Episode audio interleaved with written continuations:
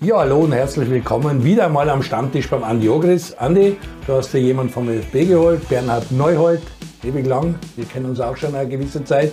Du bist schon sehr lange beim ÖFB, wirst uns erklären, was du dort machst und wie es beim ÖFB jetzt weitergeht. Bin schon gespannt, was du zur Auslosung sagst, der Europameisterschaft. Will auch mit dir anfangen, weil ich glaube, du bist jetzt eher der Neutrale und willst nicht so viel über das Davi reden. Dir möchte ich gratulieren. Zum einen zum Geburtstag, hast du ein erfolgreiches Wochenende gehabt. Dankeschön. Bist wieder meinem 60er ein bisschen näher gekommen. Und die Austria gewonnen. Davi-Sieger fühlt sich immer gut an, das kannst du ja sagen. Und nach einer langen Serie von Unentschieden hat die Austria gewonnen. Und dieser Fluch, der über Rapid und der Allianz herin ist, dass kein Heimspiel gegen die Austria gewinnen können, äh, mit, der, mit der Kampfmannschaft ist schon eigen. Und so wie es Rapid präsentiert hat, viele Leute haben Mitleid mit dem, wie Rapid sich derzeit gibt. Wie geht's dir? Hast du auch Mitleid mit den Grünen oder hält sich das in Grenzen? Äh, mein Mitleid mit den Grünen hält sich natürlich in Grenzen, ist ganz klar. Ich bin violett bis in die Knochen und äh, freue mich, dass wir das Davi auch verdientermaßen gewonnen haben. Aber es ist trotzdem erschreckend, was bei Rapid also im Moment dort wirklich abgeht. Das, das schaut alles nach so einem führerlosen Schiff aus. Da ist keiner, der Entscheidungen trifft. Da ist keiner, der, der das probiert, wieder in die richtige Spur zu bringen. Äh, man hat den Eindruck, wenn man der Rapid im Moment beim Fußballspielen zuschaut, dass da, da eine Verunsicherung drinnen ist und vielleicht auch für meine Begriffe. Ich glaube nicht, dass die ein körperliches Problem haben, sondern ich glaube eher, dass der Kopf dermaßen voll ist mit Informationen zum jeweiligen Gegner und so weiter und so fort, dass die Spieler einfach durch das gehemmt sind. Ähm, 26.000 Zuschauer, Davi, da muss ja. doch, das hätte früher bei euch knallt, Kühlbauer gegen Ogris oder so. Naja, das, das ist ja das, das, was ich dann am Ende des Tages trotzdem ein bisschen vermisse. Äh, früher mal, was das ist immer so blöd von früher zum Reden, aber das ist die Wahrheit. Äh, das waren wenigstens die Fetzen geflogen. Also, wenn du ins Rapidstadion kommst und da sind 26.000 und, und du wirst zwar nicht, da waren die Fetzen geflogen. Da war jeder Quadratzentimeter war umgegockert gewesen von der Rapid. Das ist Fakt und das findet nicht statt. Also das heißt, in der Mannschaft ist der Wurm drinnen. Im Moment schaut es auch so aus, wie in dem ganzen Verein der Wurm drinnen ist, weil keiner da ist, der einfach eine klare Aussage macht und sagt, nein, gehen wir, wir müssen jetzt wieder in die Spur finden, weil wir je länger dass er sich Zeit lassen, umso schlimmer wird es. Und ich meine, Rapid hat jetzt am Wochenende Ried vor der Brust. Das wird eine ganz zahre Partie. Ich glaube nicht, dass es ein schönes Match wird, aber es wird richtig zart werden. Wenn sie dort nicht gewinnen, Draußen Ferdinand Zellhofer auch nicht mehr zu, dass er da das Ruder rumreißt und ihn in die Spur bringt. Wir haben schon geredet, war Dutz, das ist jetzt der Tiefpunkt gewesen und so. Und jetzt kommt da eine Antwort drauf, aber das war es nicht wirklich. Für, für, mich ist es ein bisschen schwierig jetzt, weil ich halt, ich sicher die Trainings nicht und ich, ich bin trotzdem davon überzeugt, dass der Ferl Feldhofer äh, ein guter Trainer ist. Aber im Moment bringt er, glaube ich, seine Message nicht richtig um auf die Mannschaft. Und, und da muss halt schon was passieren. Ich meine, wenn man sich jetzt anschaut, beim David die Aufstellung und in Wahrheit hat er mit vier vorhin gespielt. Mit Grül, mit Truif, mit dem Burgstaller und mit Zimmermann. Aber von den vier sind eigentlich drei gleiche Typen. Also das heißt, der Truif, der Burgstaller und der Zimmermann sind eher Stürmer, die das Strafraumzentrum suchen, äh, in der Mitte spielen sollten die stehen sich dann mehr oder weniger ja im Weg um und Und das ist halt das, was ich dann halt ein bisschen bekritteln möchte, weil er hat zwar eine offensive Variante gewählt, aber das, was für mich auch nicht erkennbar war, was will Rapid eigentlich in dem Spiel? Also ich habe taktisch jetzt nicht wirklich viel erkennen können. Entweder hohes Pressen oder tief stehe, schnelles Umschaltspiel in die Spitze, wenn ich mit Viere vorn spiele. Das habe ich alles nicht erkennen können. Und die Austria hat das richtig gut gemacht. Also die haben den Gegner aufgrund dessen, dass sie gemerkt haben, habe ich, da kommt Man nicht kann viel. kann vielleicht vorwerfen, dass 3-0 nicht geschossen, weil da wäre, glaube ich. Ja, wenn, wenn, wenn die Austria zum richtigen Zeitpunkt das dritte Goal gemacht hätte, dann war die Bodewand voll gewesen, aber und zwar mit Schaum, weil dann hätte es eine richtige gegeben. Und da müssen sie heute eh froh sein, dass das nicht passiert ist, weil ich, solange es 2-0 gestanden ist, hat man dann in der zweiten Halbzeit trotzdem das Gefühl gehabt, Rapid will das noch einmal herumreißen hat aber nicht die Mittel gefunden, die richtigen. Der Anschlusstreffer ist viel zu spät gekommen. Aber wenn die Austria vor das dritte Goal macht, die Chancen waren da, der Gruber, der Huskovic, dann gibt's eine Badewand. Aber du hast es angesprochen, es ist halt wirklich, alles wartet auf diese Hauptversammlung. Die ist wichtig, weil das, was vorher war mit äh, Martin äh, Bruckner tritt nicht mehr an, Beschek tritt zurück, diese ganzen Fans, muss man auch den ÖFB, kann das auch nicht äh, alles gefallen, was mhm. dann Choreografie war und wie der mit dem Kung Fu auf den ja. Austria und das Filette Schwein im Fadenkreuz und so, also diese Verherrlichung, Gewaltbereich, wir haben die Ultras angesprochen, mhm. was der Parapet einfach vieles nicht passt. Also höchste Zeit, dass die wieder eine Führungsspitze bekommen, ein Präsidium bekommen, einen neuen Präsidenten bekommen und dass dort einmal einiges aufgeräumt wird. Ich will jetzt aber nicht unhöflich ja, also sein. Gut, da muss ich noch was dazu sagen, weil das, du, jetzt hast meinen Ball umgespielt, ja, jetzt mal, ich, ich, ich nehme mal. Aber das ist ja das, was das Nächste ist. Man hört ja im Hintergrund, dass selbst dort nicht, da geht es ja auch drunter und drüber. Wegen der Listen da und wer ist da drauf und wer ist nicht da drauf. Weißt, da kommt schon wieder um diese persönlichen Animositäten bei jedem. Am Ende des Tages muss denen klar sein, dass es um den Verein geht. Es geht um Rapid. Und, und da müssen alle jetzt einen anderen Strang ziehen, weil sonst wird es dumper werden. Und die Befürchtung habe ich leider Gottes schon, wenn man das jetzt weiter so schleifen lässt, dann schaut das nicht wirklich gut aus für Rapid. Und wie kurzlebig der Fußball ist, jetzt komme ich nochmal, sieht man bei der Austria, die wirklich mit dem Manfred Schmidt und wo es auch sehr dunkel ausgeschaut hat, aber jetzt ist man auf einem guten Weg in der Gruppenphase äh, der, äh, des Europa Conference League und, und die Austria ist wirklich auf einem guten Weg. Auch junge ja, Talente, die da. Aber eben, die, die, uns ist es gut gelungen. Wir haben auch zwei böse Jahr hinter uns äh, und haben ohne Europacup gehabt und jetzt haben wir endlich wieder die, die Chance im Europacup mitzuspielen. Das, was natürlich sehr wichtig ist in der finanziellen Situation, in der wir sich befinden. Aber man sieht halt, dass alle an einen Strang ziehen. Also ob das der Ortlechner Manuel ist, ob der Jürgen Werner ist, der Gerd Griesch. Wir versuchen wirklich alle da, da miteinander zu arbeiten und nicht gegeneinander. Und das Gefühl habe ich im Moment bei Rapid halt nicht. Gut, aber wir haben einen Gast da. Bernhard, entschuldige, dass wir jetzt da so, so uns ums Davi gekümmert haben, aber ich glaube, äh, du bist eher neutral und halt sie raus und er ist halt mit Emotionen beim Davi immer dabei. Du hast am Sonntag ein großes Ereignis gehabt mit der Auslosung in Frankfurt für EM-Quali.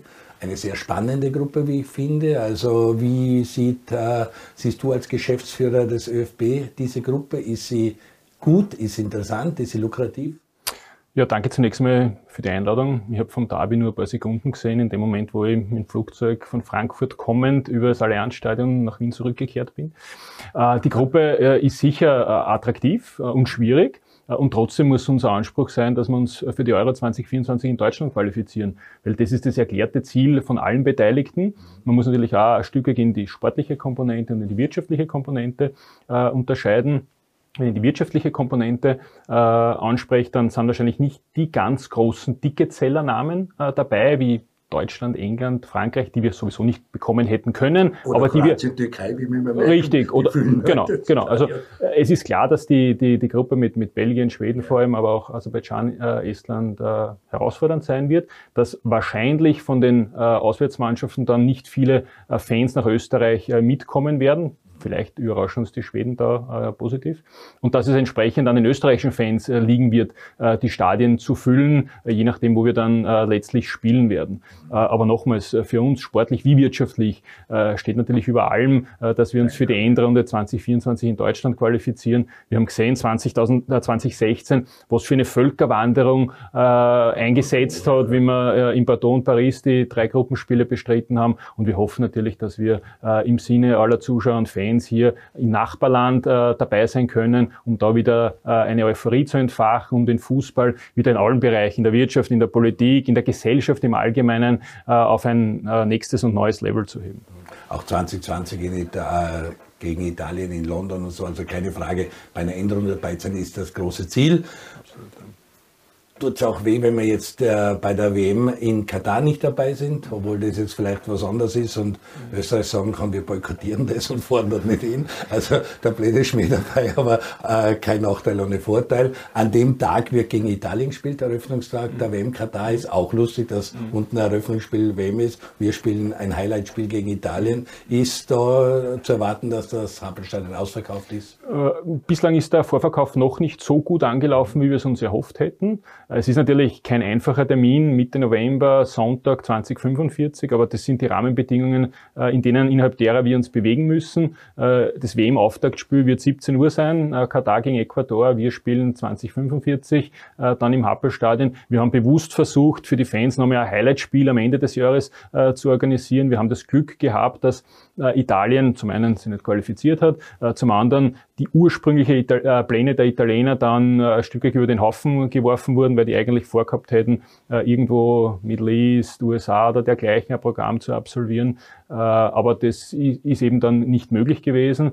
und darum waren wir natürlich froh und dankbar, wie die Italiener uns kontaktiert haben und, und angefragt haben, ob wir da zu dem zweiten Termin noch frei sind, weil wir ja eigentlich die Idee verfolgt hätten, äh, eine Woche in Marbella zu sein, intensiv zu trainieren, dort auch zwei Freundschaftsspiele zu absolvieren, weil wir die Verpflichtung haben gegenüber der UEFA im, im, im Zusammenhang mit der Zentralvermarktung. Also das bleibt uns nicht der Sport. Natürlich hätte das sportliche äh, Trainerteam äh, da lieber die ganze Woche in Ruhe trainiert, um diesen letzten Lehrgang vor Beginn der Qualifikation nochmal zu nutzen, um den kompletten Fokus auf, auf, auf die Trainingseinheiten zu legen. Aber das geht uns genauso wie allen anderen 54 UEFA-Verbänden. Deswegen brauchen wir da nicht jammern, sondern müssen das Beste draus machen. Und das nochmal zu Ralf Rangnick, der hat der Trainingslager, das wird in Marbella in Spanien abgehalten. Dort wird dann gespielt gegen Andorra. Mhm. Das ist am 16. glaube ich. Richtig, ja. Und dann geht es zurück nach Wien Mhm. Und Abschluss des Jahres ist gegen den Europameister Italien. Also wenn man weiß, Frankreich war da Weltmeister, mhm. Vize-Weltmeister Dänemark, mhm. Italien. Also so gesehen ein richtig tolles äh, Länderspieljahr für den ÖFB, oder?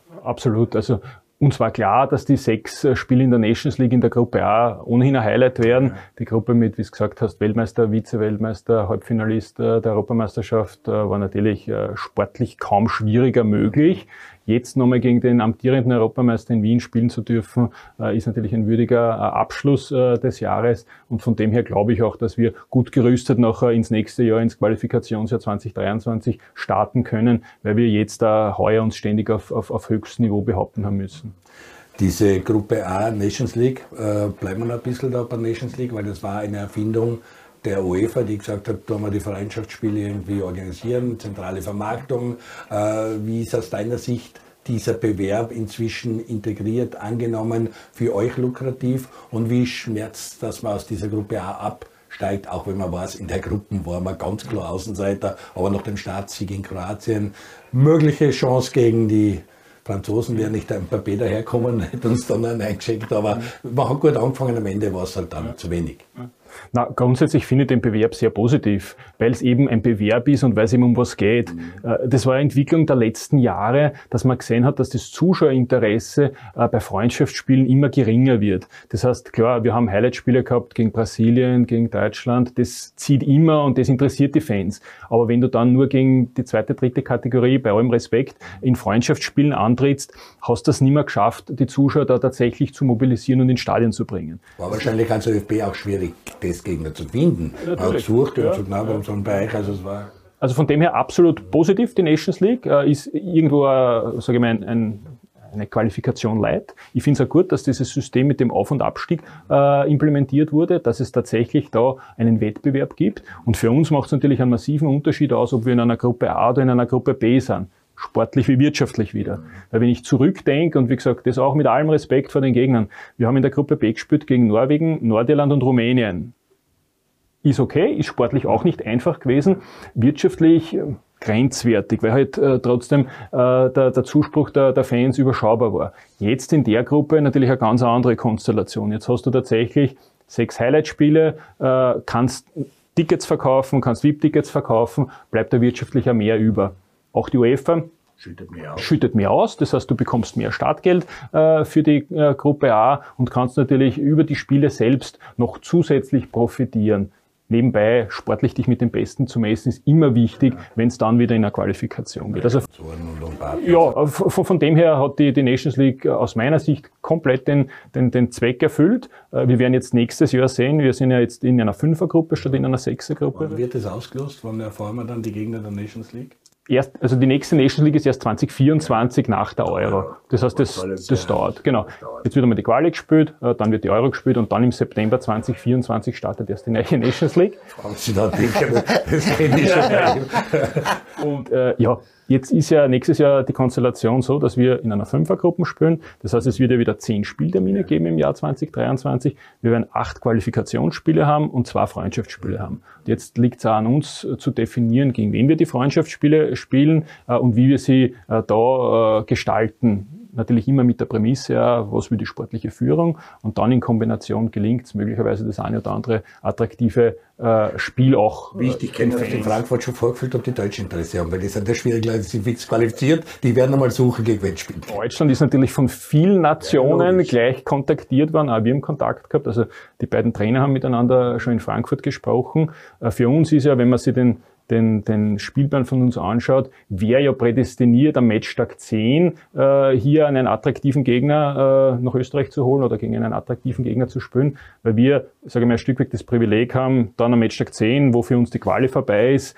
äh, auf nichts Rücksicht nehmen zu müssen. Ja, genau. Wenn man sich unseren Spielplan anschaut, sieht man, dass wir am Matchtag 6 in Schweden spielen und am Matchtag 5, also drei Tage vorher, ein Freundschaftsspiel äh, haben und absolvieren müssen. Das heißt, dass wir da zu dem Termin gegen keinen Starken spielen, mhm. wird jedem klar sein, weil wir natürlich alles... So ungefähr äh, genau in einem Jahr im Oktober 20. September, September, September, genau. Aber dass wir alle Kräfte bündeln müssen, um dann beim vielleicht vorentscheidenden Auswärtsspiel in Schweden zu funktionieren, ist logisch. Daher werden wir da tendenziell einen leichten Gegner äh, versuchen zu, zu bekommen und am Matchtag 10, wenn für uns die Quali schon beendet ist, kannst gegen jeden spielen am Ende des Tages. Ne? Wie attraktiv, schwierig siehst du an die Gruppe? Mit Belgien Nummer zwei der Welt, braucht man nicht reden. Lukaku, De Bruyne, man kennt sie alle, vor allem der Tormann, der für mich einer aktuell der Weltbesten ist. Die Schweden, ein sehr schwieriger, kommt immer wieder. Der Klassiker von Hans Huber, Aserbaidschan, Estland. Wie schätzt du da die Situation ein, mindestens Zweiter zu werden? Ich, ich glaube, dass wir eine schwierige Aufgabe vor der Brust haben. Ich glaube, dass die, also die Belgier mit Sicherheit die Favoriten in der Gruppe sind und die Schweden halt unser Mitkonkurrent werden. Nicht? Entscheidend wird aber sein, wie du gegen die Kleinen realisierst, also Aserbaidschan, Estland. Das, da musst du deine Punkte halt holen und die Entscheidungsspiele werden gegen Schweden passieren. Aber was so in der Vergangenheit passiert ist gegen die Schweden, haben wir eh gesehen. Also in, in, die, in die Qualifikationen zuletzt haben wir es ja immer bieren können und ich glaube, dass wir auch diesmal in der Lage sind, die Schweden hinter uns zu lassen, obwohl das wirklich eine gute Mannschaft ist.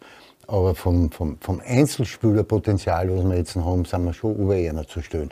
Also das heißt, wenn der Ralf Rangnick das zusammenbringt, dass wir da wirklich eine, eine Einheit werden und eine, eine mannschaftliche Geschlossenheit zusammenbringen, dann sind wir besser aufgestellt wie die Schweden und dann sollten wir zumindest diesen zweiten Tabellenplatz erreichen. Du hast über 60 Länderspiele. Wie gefällt dir der Auftakt, dass man mit zwei Heimspielen gegen die sogenannten Kleinen gewinnt? Beginnt also eine Woche nach dem Weltcup-Skifinale Ende März, Aserbaidschan-Estland. Äh, sechs Punkte erwartet da jeder. Wie schwierig ist das für das Nationalteam und Rangnick?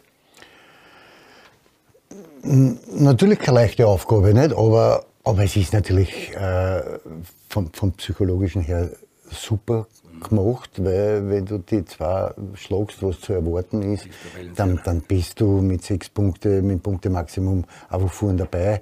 Und das wird wichtig sein, um dann diesen Schwung auch mitzunehmen, wenn dann die richtigen Krocher daherkommen.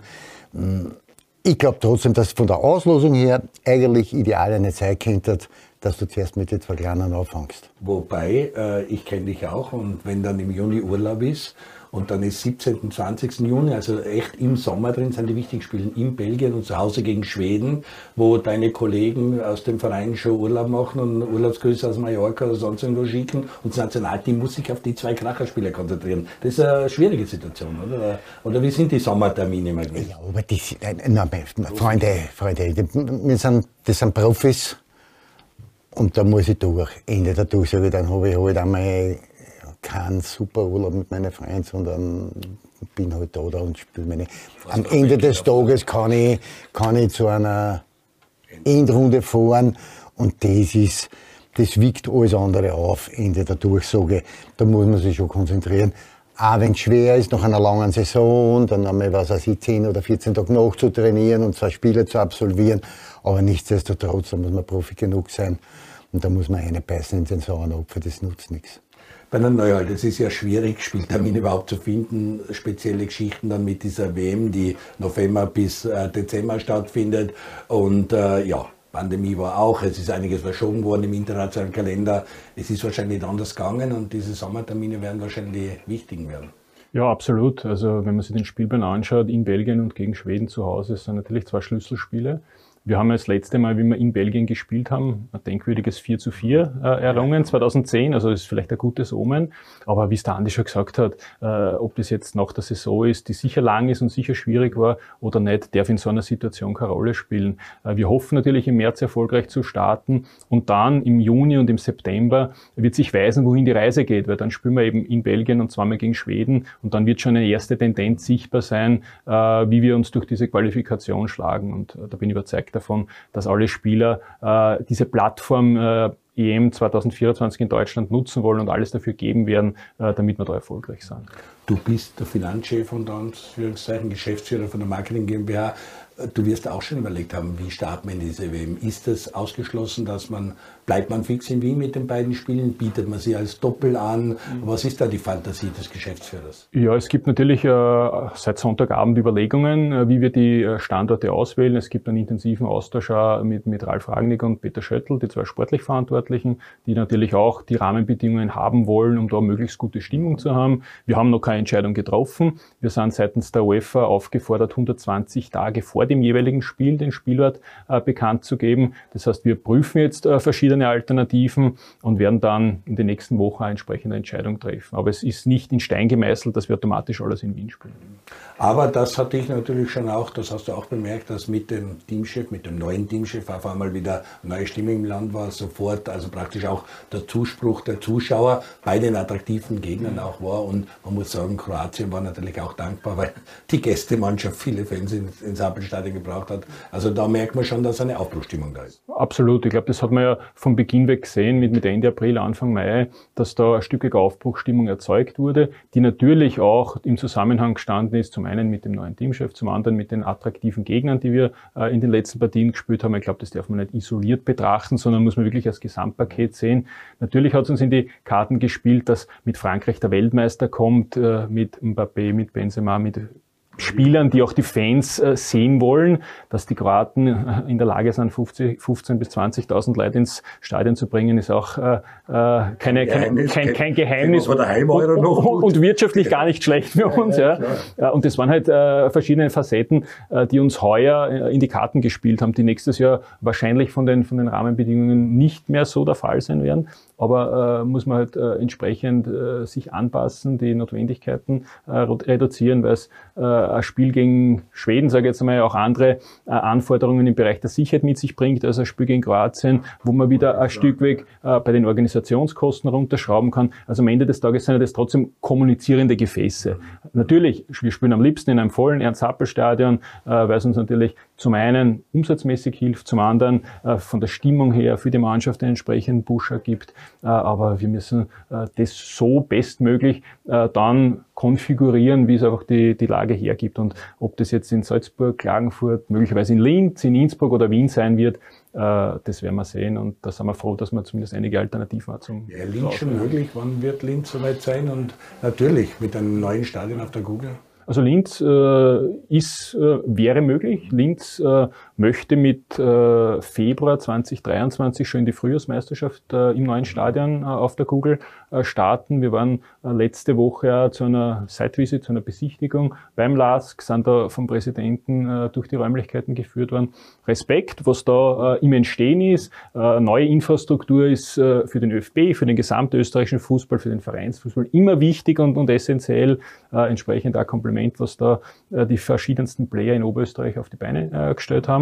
Und natürlich ist äh, auch die neue Google für den ÖFB äh, Option, künftig Länderspiele dort auszutragen, weil Oberösterreich generell ein fußballbegeisterter Boden ist und in der Vergangenheit, egal ob mit dem A-Team oder mit den Nachwuchsnationalteams, eigentlich der Zuspruch der Fans in Oberösterreich immer größer war. Ja, der ist ja Tradition. Das ist ein super Standort.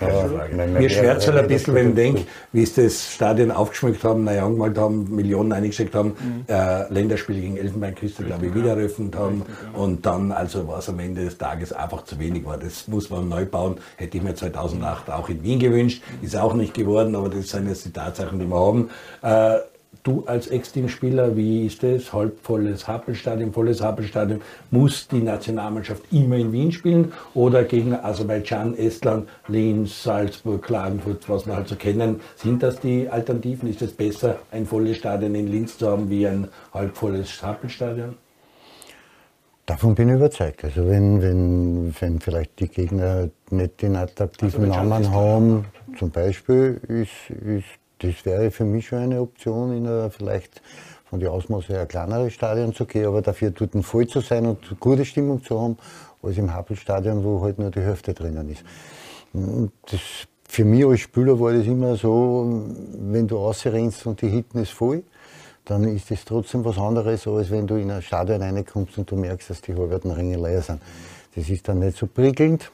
Deswegen wird der ÖFB sicherlich die richtigen Entscheidungen treffen äh, betreffend den Standort gegen die kleineren Mannschaften. Ich glaube halt Belgien und Schweden brauchen wir nicht reden, wird im Happelstadion stattfinden, aber alle anderen Gegner kann man, kann man durchwegs irgendwo anders auch spielen. Gut, Bernhard Nöller hat es angesprochen, das wird letztendlich auch der Teamchef und der Sportdirektor, also Ralf Rangnick und Peter Schöttl, sagen, ob, man, ob sie kein Problem damit haben, woanders spielen oder unbedingt in Wien spielen wollen, weil alles passt oder so, wird man sehen. Ähm, das mit den Terminen ist immer so sagt, da komme ich auf die Nerven. Nächsten Termin, ich habe irgendwo mal gelesen, Mitte 22 sollte der ÖFB eigentlich schon in der Seestadt oder in Kagran sein. Nationalstadion, dieses Thema geistert auch immer wieder umeinander. Ich weiß, das ist ein Thema, das viele im ÖFB tragen. Äh, wie ist der aktuelle Stand? Wie schaut es mit dem Projekt aus? Ist es ein bisschen ruhig geworden? Muss man da warten? Aber ich glaube, die Grundsatzentscheidung ist ja gefallen im ÖFB-Präsidium, dass man dorthin geht, äh, über die Donau. Genau, genau. Also ich glaube, man, man, muss da ein Stück weg äh, historisch oder chronologisch aufrollen. Im Grunde genommen gibt es ja drei Infrastrukturen Infrastrukturprojekte, die uns eigentlich beschäftigen seit vielen Jahren. Zum einen ist es das Stadion, zum zweiten ist es ein Trainingszentrum und zum dritten die Geschäftsstelle. Äh, diese drei Themen haben wir vor fünf, sechs, sieben Jahren grundsätzlich von der Idee her auch versucht, in einem zu realisieren. Es hat sich dann in den Gesprächen äh, mit der Politik herausgestellt, dass das Stadion aktuell eben nicht die große Priorität hat, aber dass sehr wohl Verständnis vorhanden ist, was den, die Themenblöcke äh, Trainingszentrum und, und Geschäftsstelle betrifft. Darum haben wir diese zwei Infrastrukturprojekte äh, rausgelöst, damit wir, damit wir uns von dem Stadion-Thema nicht ewig blockieren und auch die anderen zwar nicht realisieren. Und da sind wir in einem positiven und aufrechten äh, Dialog äh, mit Bund und Staat äh, zu gleichen Maßen. Und da ist aktuell der Status, dass es einfach in der finalen Phase, Phase der Ausschreibung ist. Das heißt, wir müssen ja dann mit einem, genau, wir müssen EU-weit ausschreiben, wir müssen dann einen Bestbieter herausfiltern und hoffen, bis Jahresende da tatsächlich diesen Prozess abgeschlossen zu haben. Die prognostizierte Umsetzungszeit sind dann 24 Monate. Das heißt, Stand heute in einer idealen Welt, in einem idealen Szenario, äh, sollte äh, der ÖFB mit 1.1.2025 idealerweise dann äh, diese dieses neue Trainingszentrum inklusive äh, Geschäftsstelle in der Seestadt, As Seestadt Aspern beziehen können. Ja, äh, weil das muss man natürlich auch wissen. Es gibt eine U16, U19, Frauennationalmannschaften, 17, 18, 19, alle Nachwuchsmannschaften, die einen sind in Baderla, die sind alle, die sind da und dort. Also das will man auch alles zusammenfügen, dort Trainingsmöglichkeiten schaffen, Geschäftsstelle, die jetzt im Happelstadion untergebracht ist, äh, kenne die Räumlichkeiten noch aus meiner Zeit bei der Bundesliga. Also dieser Standort wird einfach notwendig sein und der ist um Lauschine und das Thema Nationalstadion ist äh, ein bisschen eigens zu betrachten und da ist die Politik einfach gefordert. Genau so, genau so kann man das zusammenfassen. Für uns, wie gesagt, prioritär geht es jetzt einfach einmal darum, Trainingszentrum und Geschäftsstelle umzusetzen und wie wir dann mit dem Thema Stadion in einem nächsten Schritt umgehen, wird sie weisen. Aber wir müssen jetzt einfach unsere ganze Energie in dieses Thema stecken, weil es, wie du gesagt hast, äh, von den Büroräumlichkeiten äh, mittlerweile wir aus allen Nähten platzen, äh, weil wir idealerweise eigene Trainingsplätze benötigen. Es wird ja ohnehin nicht möglich sein, dann sämtliche Trainings aller ÖFB-Mannschaften dort durchzuführen, aber es wäre dann einmal eine Basis, wo wir uns unser eigenes Umfeld schaffen können, wo wir tatsächlich einmal einen ÖFB-Campus ins Leben führen könnten, wo der ÖFB auch seine Heimat hätte, wo das Nationalteam regelmäßig unter äh, Top-Bedingungen selbstbestimmt trainieren kann. Äh, wie gesagt, es geht ja einfach darum, ein Stück weit auch selbstbestimmt zu werden, äh, eigene äh, Trainingsplätze zu haben, äh, alle alle Indoor-Möglichkeiten auch nutzen zu können, egal ob das jetzt Pressekonferenzen sind oder äh, Tagungen oder für die Schiedsrichtermaßnahmen, für die Traineraus- und Fortbildung, äh, Seminare, die du durchführen musst. Es reduziert sich ja nicht nur aufs Training der Nationalmannschaft, sondern der ÖFB ist ja in seinen Facetten wesentlich breiter aufgestellt und es geht natürlich auch darum, ein Stück weit Identifikation und Heimat äh, für den ÖFB äh, zu schaffen. So wie es die Aussage gemacht hat, da ist auch von Hollerbrunn die Akademie runtergeholt worden. Man hat dort im Stadion wirklich ein Schmuckkasten mit allem drum und dran gemacht. Also sowas braucht der ÖFB ja. auch um Seminarräume, Videoanalyse und, und, und, und, und, und. Ja, wir haben natürlich noch einiges mit dem Bernhard Neuhalt zu besprechen. Das Thema Frauen, äh, EM und WM leider gescheitert, äh, ist noch gar nicht zum Thema geworden. Bleiben Sie kurz dran, wir kommen gleich wieder, machen eine Werbepause. Jetzt? Geht schon, ne? So passt. Das heißt, du lässt das vor und ich sag's nach. Ach so, das habe ich nicht gewusst. Ah, okay. Sehr gut. Ah, mit reinschauen. Mal, warte, wenn wir da ein bisschen schön, wenn wir. Das muss ich sagen, oder? Boah. Ich schau auch. Liga 2. Ich schau auch Liga 2. Ich schau auch Liga 2. Kann ich so das Vorarlbergerisch schon sagen? Okay. Ich schau auch Liga 2. ich kann auf Berlinerisch kann ich euch das machen, aber. Weil das wäre mal was anderes. Ich schaue auch Liga 2. Okay. Weiter? Die Admiral, zweite Liga, live bei Laola 1. Ja, machen wir nochmal. Okay. Da rein. Da rein. Ich schaue auch Liga 2. Bei Laola 1. Oh mein Gott. Ich weiß nicht, ob ich jetzt nicht geschaut habe. Ich schaue auch Liga 2. Die Admiral, zweite Liga, live bei Laola 1. Viva la Liga 2!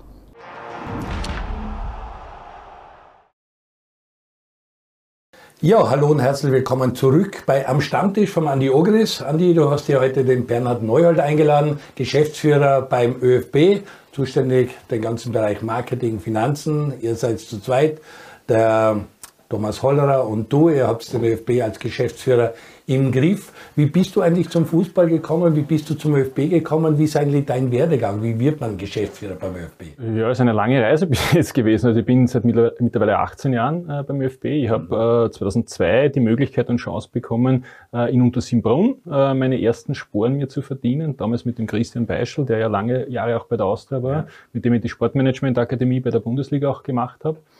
Bin dann im Jahr 2003, 2004, also Ende 2003, Anfang 2004, darauf aufmerksam äh, geworden, dass der ÖFB in der Direktion Sport eine Stelle ausgeschrieben hat, für die ich mich dann beworben habe, ähm, wo ich dann auch die Chance bekommen habe, äh, als äh, U21-Teammanager und Koordinator der Nachwuchsnationalteams beim ÖFB anzufangen im, im Februar 2004 und habe dann verschiedenste Bereiche äh, durchlaufen. Das heißt, äh, ich war dann im Jahr 2007 stellvertretender Turnierdirektor bei der U19-Europameisterschaft, damals in Oberösterreich. Bin dann im Jahr 2008 als Teammanager zum A-Team gekommen für ein knappes Jahr. Heim, also nach der Heimeuro, genau, genau. Ähm, 2009 hat dann eine Strukturreform äh, im ÖFB stattgefunden, wo wesentliche Agenten von der Ehrenamtlichkeit auf die Hauptamtlichkeit übergegangen sind und wo äh, Struktur definiert wurde mit einem Generaldirektor äh, und drei Direktoren äh, unterhalb, wo ich dann einer dieser drei Direktoren sein durfte und eine Chance bekommen habe, im Bereich Organisation Finanzen äh, Fuß zu fassen und mich einzubringen. Das hat dann darin dazu auch geführt, dass ich für die Gesamtorganisation der Länderspiele auch verantwortlich war. Äh, und 2016, nach der Euro in Frankreich und der Pensionierung von Gigi Ludwig, äh, hat eben auch aufgrund der, der, gesetzlichen Vorschriften, damals hat man ja, hat ja diesen Wartungserlass des Finanzministeriums äh, gegeben, wo alle gemeinnützigkeitsschädlichen äh, Aufgaben des Vereins in eine Kapitalgesellschaft ausgegliedert werden haben müssen, hat es eben diese neuerliche Strukturreform gegeben äh, mit zwei Geschäftsführern im Verein und zwei Geschäftsführern in der Kapitalgesellschaft, die eben Personenidentität haben, wo es das Vier-Augen-Prinzip gibt und wo wir seit 2016 eben versuchen, den ÖFB sowohl im Verein also in der Kapitalgesellschaft bestmöglich äh, zu führen. Also schon lange Geschichte beim ÖP. Was wenige wissen, bist du auch ein ehemaliger Kollege von uns als Journalist, weil ich glaube, du hast bei der Nönn eine Vergangenheit, bist aus Niederösterreich, aus dem Weinviertel Mistelbach, also hast auch die journalistische Seite kennengelernt und hast schon ganz ja, Hat mir extrem Spaß gemacht. Also ich habe nach der Matura, ich habe 1994 maturiert, äh, dann zu studieren begonnen, habe Betriebswirtschaft studiert und habe nebenbei auch begonnen, eben äh, bei der Nön äh, im, im Sport äh, zu schreiben. Habe da dann bis 2002, bis zum Ende des Studiums, äh, für die Nön nebenbei äh, geschrieben, im Fußball unterwegs gewesen, habe also in gerade in dem unteren Bereich von Gebietsliga bis zur dritten Klasse äh, meine Wochenenden auf den Sportanlagen im Weinviertel äh, verbracht. War extrem äh, spannend, hat, schön, hat, hat, hat, extrem Spaß gemacht, weil wenn du Fußballaffin und Fußballverrückt bist, ja, ist das natürlich Teil des, des, des Ganzen. Und von dem her, ja, äh, habe ich äh, auch hier in diesem Bereich meine ersten Erfahrungen sammeln dürfen. Großes Hobby, man sieht es an dem Körper, ist auch ein guter Tennisspieler. Also Tennis ist so quasi dein zweites Standbein? Ja, das ist aber wirklich nur, nur ein Hobby. Äh, und das äh, macht mir auch seit jeher Spaß. Habe ich äh, in meiner Jugend äh, intensiver betrieben. jetzt, wenn es die Gelegenheit ergibt. Aber ich versuche natürlich auch, mich ein Stück sportlich zu betätigen. Super. So wie der Andi, der sich halbiert hat. Genau.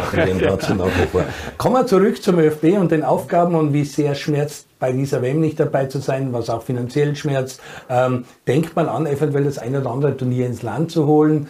Du hast gesprochen von der U17 dazu in Oberösterreich. Es gibt U16 Elite-Runden, es gibt U19, es gibt Frauenbewerbe im Nachwuchs bei der AWE, es gibt Champions League Sachen bei Frauen. Wir haben das ein oder andere Stadion. Äh, wird da was angedacht? Ist aktuell irgendwas, was man verraten kann?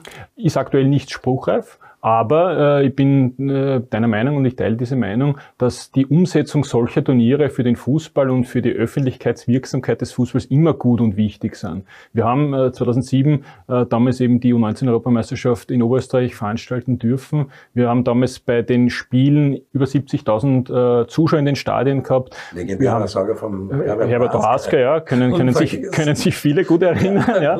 Na, aber war ein super Turnier und ein super Impuls, vor allem für den Nachwuchs Nachwuchsfußball. Und natürlich sollten wir äh, im Rahmen unserer infrastrukturellen Möglichkeiten äh, da auch künftig wieder versuchen, das eine oder andere Turnier nach Österreich zu holen. Äh, natürlich darf man auch nicht so vermessen sein, davon am A-Nationalteam äh, zu träumen. Mittlerweile ist es auch schon sehr herausfordernd, unter 21 ja, Endrunden oder Frauen-Endrunden zu organisieren, wenn man jetzt ans jüngste Beispiel in England denkt und die Infrastruktur, die die bereitgestellt haben. Aber im, im Nachwuchs bin ich überzeugt, dass es allemal möglich sein muss, auch äh, in Österreich, egal ob bei den Mädels oder bei den Burschen, äh, ein Turnier zu veranstalten. Und das sollte auch unser Anspruch sein und das sollte man äh, dann in den nächsten Jahren wieder mal äh, nach Österreich holen. Ja. Weil wir im Herzen Europas liegen, weil wir gute Gastgeber sein, Tourismus, Hotel und Infrastruktur eben da ist. Also wäre naheliegend, dass man da sowas holt. Thema Frauen. Äh, Weltmeisterschaft. Da hat man leider in Schottland verloren. Es war nicht der Tag unserer Frauen. Deswegen gibt es kein Entscheidungsspiel gegen Irland. Irland gegen Schottland macht es jetzt aus.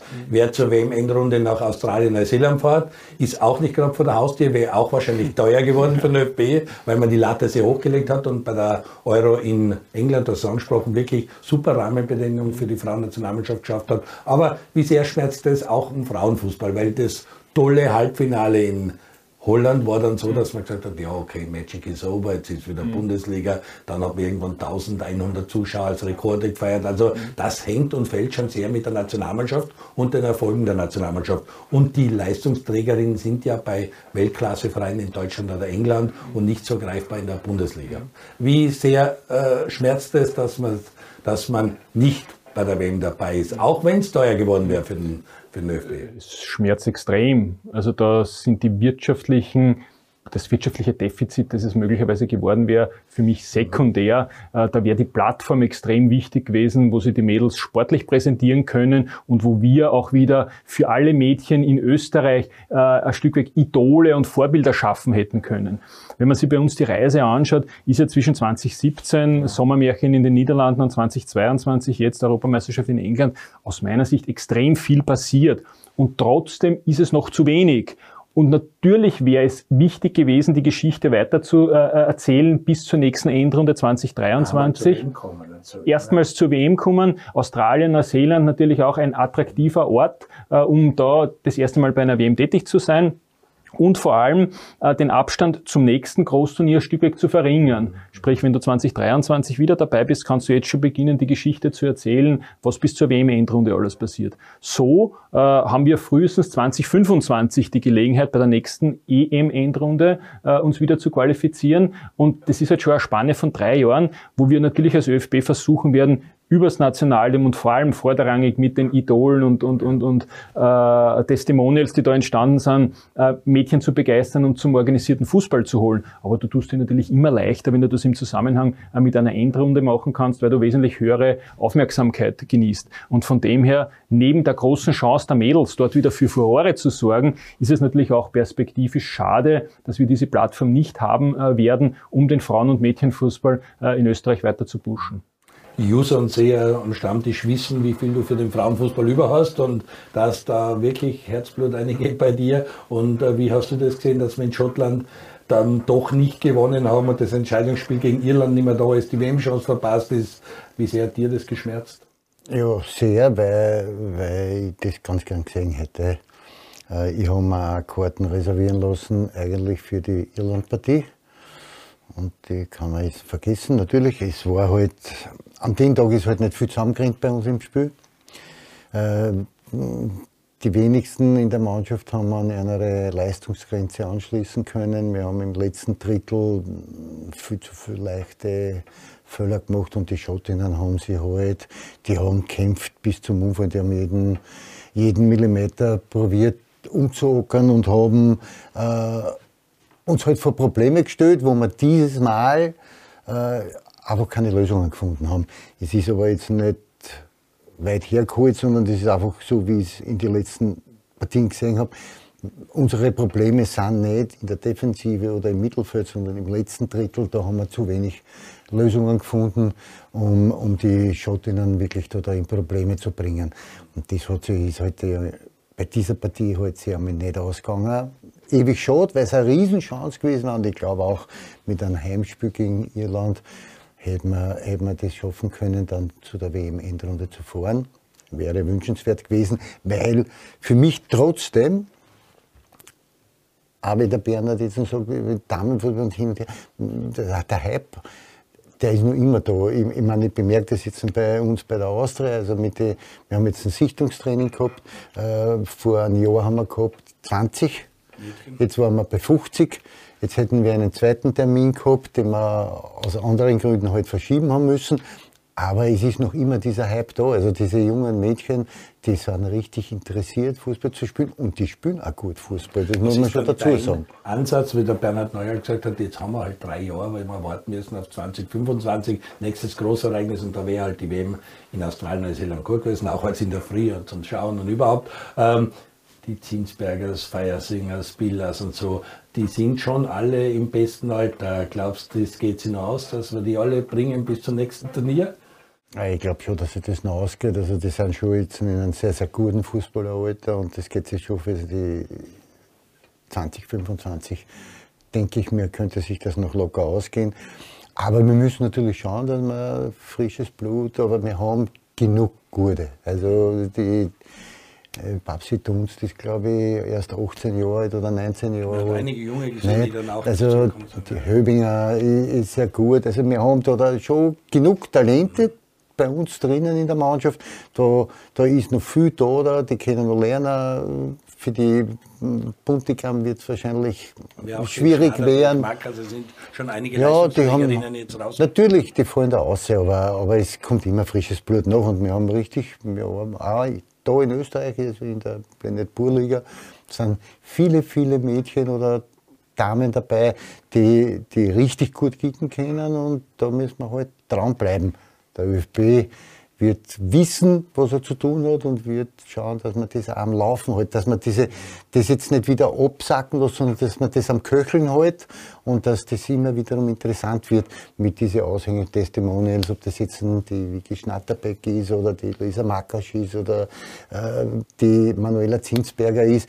Das sind so richtige Aushängeschilder für den österreichischen Damenfußball und die muss man einfach immer wieder in der Öffentlichkeit präsentieren, dass diese jungen Mädchen ihre eine Idole hat und dort dem nacheifern wollen. Das ist ja die meiste, äh, was man sagt, um eventuell dem Frauenfußball auf die nächste Ebene zu helfen, wird die Sichtbarkeit ganz wichtig sein. Also TV-Übertragungen, auch in den Stadien, die Rahmenbedingungen. Äh, aus deiner Sicht, was ist da aktuell zu tun oder was wäre wünschenswert?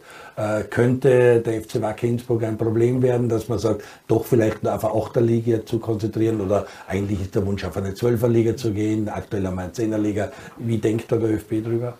Also die strukturellen Überlegungen, was die, die Ligengröße betrifft, die liegen, äh, obliegen der Direktion Sport, die da äh, sie wirklich intensiv Gedanken noch macht, wie die nächsten Schritte im Frauenfußball sein äh, sollen, genauso was das Thema Akademie und Struktur der Akademien äh, betrifft.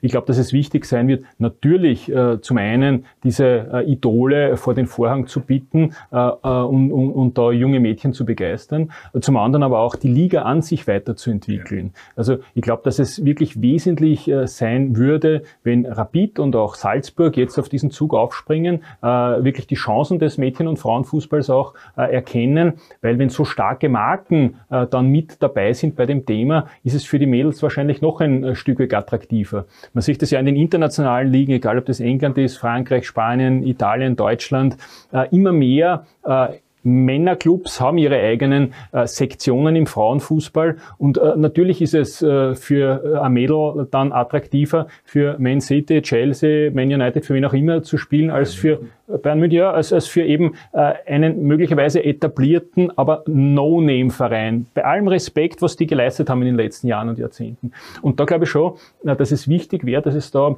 österreichweit bei den Bundesliga-Vereinen ein Bekenntnis geben würde, weil das die Attraktivität der Liga natürlich auch wieder steigern würde. Und äh, nur der ÖFB, nur das Nationalteam allein werden zu wenig sein. Äh, wir brauchen eine bessere Liga, eine starke Liga, wie auch immer die dann ausschauen wird, äh, um da die nächsten Schritte zu machen. Weil wir in Österreich ja eigentlich einen untypischen Weg vorgenommen haben in dem ganzen Thema Mädchen- und Frauenfußball. Normalerweise kommst du von einer soliden Breite und dann kristallisiert sich die Spitze heraus. Bei uns war es so, dass 2011 äh, die Entscheidung getroffen äh, wurde, in der Talenteförderung in St. Pölten diese Akademie zu etablieren, wirklich an der Spitze zu versuchen, im, im, im Bereich unserer Möglichkeiten äh, bestmöglich Spielerinnen auszubilden, um dann genau diese Vorbilder, Testimonials zu haben, die dann auf die Breite ausstrahlen und dann dafür sorgen, dass eine solide Basis entsteht.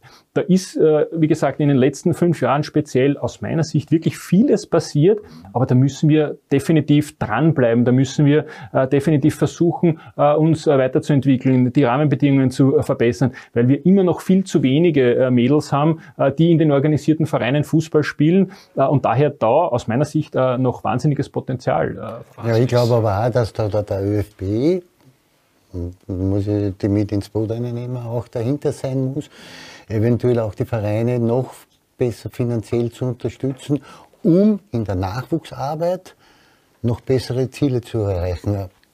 Die, die Akademie in, in, in St. Pölten ist, ist eine Top-Adresse, keine Frage. Aber auch bei den anderen Vereinen, ob das Sturm, Austria ist, äh, jetzt Alltag. Du sprichst da, Abstellung da, von Talenten, da musst du, da musst du, da muss der ÖFB dahinter sein, dass dass vielleicht Unterstützungen für den Verein gibt, um, um wirklich dann auch Top-Trainer zu holen, für die Mädels und dahingehend auch die Ausbildung zu garantieren, dass sie wirklich top ausgebildet sind. Also da müssen wir schon schauen, da muss eine Hand ins andere, ein Radl ins nächste greifen und dann wird da am Ende des Tages werden wir Erfolg haben. Weil ich glaube trotzdem, und ich, ich habe das ja schon hundertmal gesagt da bei uns am Tisch, ich bin Fan des Damenfußballs und äh, ich glaube, dass riesiges Potenzial im Damenfußball liegt dem ganzen Fußball gut tut. Und ich bin auch bei dir, Altenmarkt, Vorderland, Neulenkbach, alles wirklich äh, groß zu honorieren, respektieren, was sie leisten. Aber wenn dann Red Bull Salzburg, Rapid, Austria, Sturm, äh, die ganzen Mannschaften drin sind, so wie es international üblich ist in Deutschland oder England, hat das nochmal mehr Sichtbarkeit und äh, ruft mehr Interesse hervor. Und die ganze Diskussion, gleich viel Prämien, sonst spielen wir nicht und den ÖFB Frauen gebührt der gleiche Prämie den Herren, das ist einfach nicht realistisch, glaube ich, das kann man einfach leicht äh, äh argumentieren. 1990, glaube ich, war es das erste richtig offizielle Länderspiel. Ich habe dann Ernst Weber, Gott habe ihn selig erlebt, wie er in den 90er Jahren versucht hat, als Frauenteamchef äh, für, den Frauenteam, äh, für das Frauenteam zu, zu laufen und zu arbeiten alles. Und jetzt, wie du sagst, die Entwicklung der letzten Jahre ist großartig, super, nur eben hat man nach 2017 natürlich gemerkt, jetzt sollte man nach der großartigen EM in England eben schauen, dass man weiter dran bleibt, weil das Team gut ist und als Strahlkraft für Firmen, dass sie aufspringen als Werbepartnerin, dass die eben von Plakatenlachen im Fernsehen sein. Also das wird das Um und Auf sein und dass die Vereine unterstützt werden. Aber ja, das, am Ende wird es immer ums liebe Geld gehen. Absolut und das sind natürlich äh, alle Beteiligten gefordert und da ist natürlich auch der ÖFB gefordert. Wir haben in der Vergangenheit schon Gott sei Dank erste zählbare Erfolge erzielen können, indem wir ähm, erstmals einen TV-Vertrag für die Frauenbundesliga äh, lukrieren konnten, indem wir erstmals einen Naming Right Partner mit Planet Pure äh, lukrieren konnten, einen Bewerbssponsor äh, auch für den Cup, äh, für den Frauencup äh, gewinnen konnten, äh, auch einen Topf für die Landesverbände definiert haben, wo sie Gelder abrufen können, wenn sie neue Projekte für den Mädchenfußball in Gang setzen, eine Art Kofinanzierung. Also da ist Gott sei Dank einiges passiert, aber da muss natürlich noch vieles passieren. Und das kann nur im Dialog äh, ÖFB, Landesverbände, Bundesliga, Vereine äh, passieren, weil alle, glaube ich, das Interesse haben müssen, diesen Bereich weiterzuentwickeln, weil da einfach ein enormes Potenzial äh, vorhanden ist. Und man muss dann äh, natürlich, weil du das Thema Prämien angesprochen hast, ein Stück auch den Markt berücksichtigen. Am Ende des Tages, wenn es darum geht, äh, in diese Diskussion zu treten, muss man schauen, was kann man aus den einzelnen Titeln erlösen und was kann man daher auch ausschütten. Äh, ich würde das Thema nicht überstrapazieren, aber Faktum ist, dass wir leider aus dem äh, oder trotz des Viertelfinaleinzugs in England die Veranstaltung an sich mit einem Defizit budgetieren müssen, was natürlich dem geschuldet ist, dass auch die UEFA wesentlich weniger Prämien an die Verbände ausschüttet, als das bei den Herren der Fall ist. Und trotzdem ist es uns wichtig gewesen, den Frauen Prämien auszuzahlen für ihr Start, für ihre Siege, für das Erreichen des Viertelfinales weil das einfach für unser Verständnis auch äh, einer Wertschätzung äh, entspricht. Aber man darf da, äh, glaube ich, nicht in eine populistische Diskussion äh, verfallen, weil man einfach äh, letztlich dann doch die Gesetze des Marktes auch mit berücksichtigen muss. Aber vom ÖFB gibt es ein ganz klares Bekenntnis, äh, auch das Thema Frauen- und Mädchenfußball weiterhin entwickeln zu wollen. Du bist gefordert, demnächst wieder eine Spielerin oder einen Vereinsvertreter, eine aus der Frauenbundesliga einzuladen. Also wir müssen auch am Frauenfußball dranbleiben und werden das auch. Ähm, das ist angesprochen, die finanziellen Rahmenbedingungen, Finanzen sind immer ein Thema, werden heuer im Herbst ganz extrem werden, was Flutlicht betrifft, was Rasenheizung betrifft, die ganze Energiekrise, die auch die Vereine wieder treffen wird wo viele beim ÖFB wieder als Bittsteller kommen werden. Wie schaut es in die Richtung aus? Und auch immer ein Thema ist Kartenpreise beim ÖFB. Ist es fair? Ist es zu hoch? Ist es zu wenig? Äh, wie gehst du als Finanzexperte mit diesen beiden Themen an? Andererseits Energiekrise, andererseits dicke Preise für die Quali-Spiele eben?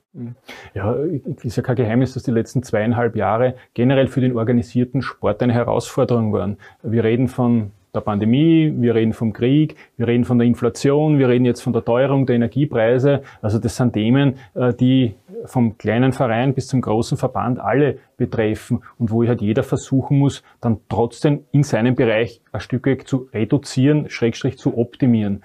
Auch wir stehen vor der Situation, dass wir, wenn wir einen Ausblick auf 2023 äh, hernehmen, die Inflation ist da, die Personalkosten werden aufgrund der Kollektivvertragsverhandlungen steigen, logisch, die Energiepreise äh, werden steigen, die Hotel- und Reisekosten werden steigen äh, und wir müssen versuchen, ein Stück nicht die Balance zu verlieren. Das heißt, entweder reduzieren wir Kosten, wenn möglich, oder wir erhöhen Erlöse, wird auch nicht immer gehen. Das heißt, da irgendwo zu versuchen, äh, im Rahmen der aktuellen gesamtwirtschaftlichen äh, Situation äh, die bestmöglichen äh, Entscheidungen fürs, fürs Unternehmen zu treffen, ist natürlich die Aufgabe dass wir als ÖFB möglicherweise da noch andere Steuerungsmöglichkeiten haben als der kleine Verein, der einfach davon abhängig ist, dass er äh, seine Energie und das Flutlicht äh, finanziert bekommt, weil er halt relativ wenig Erlöspotenziale hat. Da hoffen wir natürlich wieder, ja, wir hoffen natürlich wieder im, im Dialog mit der Politik da Verständnis äh, zu bekommen, weil die Politik ja gerade die äh, 15.000 Vereine, jetzt nicht nur exklusiv Fußballvereine, sondern generell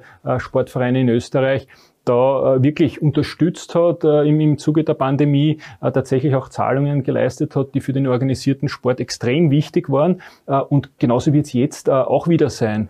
Ohne der Unterstützung der Politik wird es für den organisierten Sport wahrscheinlich nicht möglich sein, dieses Teuerungspaket aufzufangen. Und daher hoffen wir da sehr, wieder auf Verständnis zu stoßen und auf eine Unterstützung des Sports, weil der Sport natürlich äh, generell äh, aus unserer Sicht auch äh, als Investition zu sehen ist und nicht als Kostenblock. Der Sport leistet so viele oder deckt so viele Facetten ab im Bereich der Integration, äh, Inklusion, Prävention, gesundheitspolitische Maßnahmen. Das heißt, da müssen wir als, als Sport und als Fußball, glaube ich, auch äh, wirklich äh, ja, selbstbewusst auftreten, weil das, was wir für die Gesellschaft leisten, schon einen erheblichen Wert auch hat. Schön, dass du das ansprichst. Wir sind ein Kulturland, aber wir sollten noch mehr Sport, der Stellenwert des Sports gehört einfach immer wieder betont und gehoben. Und es wird die Diskussion kommen, wie es am Gebet, wenn dann das erste Mal heißt, brauchen die Flutlichtpisten zum Skifahren, wie schaut es mit der Beschneiung aus, dann wird es gleich wieder heißen, ja, die Fußballer brauchen hier Flutlicht. Aber ich glaube, der Amateurfußball ist ohne Flutlicht nicht möglich, weil die Leute nicht mehr arbeiten, in die Schule gehen, studieren und eigentlich nur in der Dunkelheit trainieren können, weil es wird finster nach der Arbeit und es in der Früh finster. Also das Flutlicht abschalten, dann ist der Amateurfußball tot.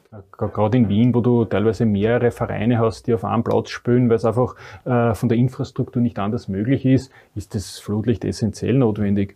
Äh, und wenn jetzt der Herbst und der Winter kommen und es um 16 oder 16.30 Uhr dunkel wird, ne, wirst du ohne Flutlicht äh, ein Problem haben, wenn du nicht eine Hallensportart bist. Äh, und entsprechend ist es ja ganz wichtig, da wieder das politische Verständnis und die politische äh, Unterstützung zu bekommen. Und da ist, glaube ich, auch äh, die Rolle von Sport Austria, dem Hans Nissel und dem Gerd Bischof da sehr wichtig, die da äh, wirklich ständig auch, am, am, an der Bewusstseinsbildung dran sind und wirklich versuchen, der Politik auch zu erläutern, was der Sport hier äh, leistet und was für den äh, gesamten Sport aktuell die Themen sind, die natürlich ein Stück weit unterstützt werden sollten.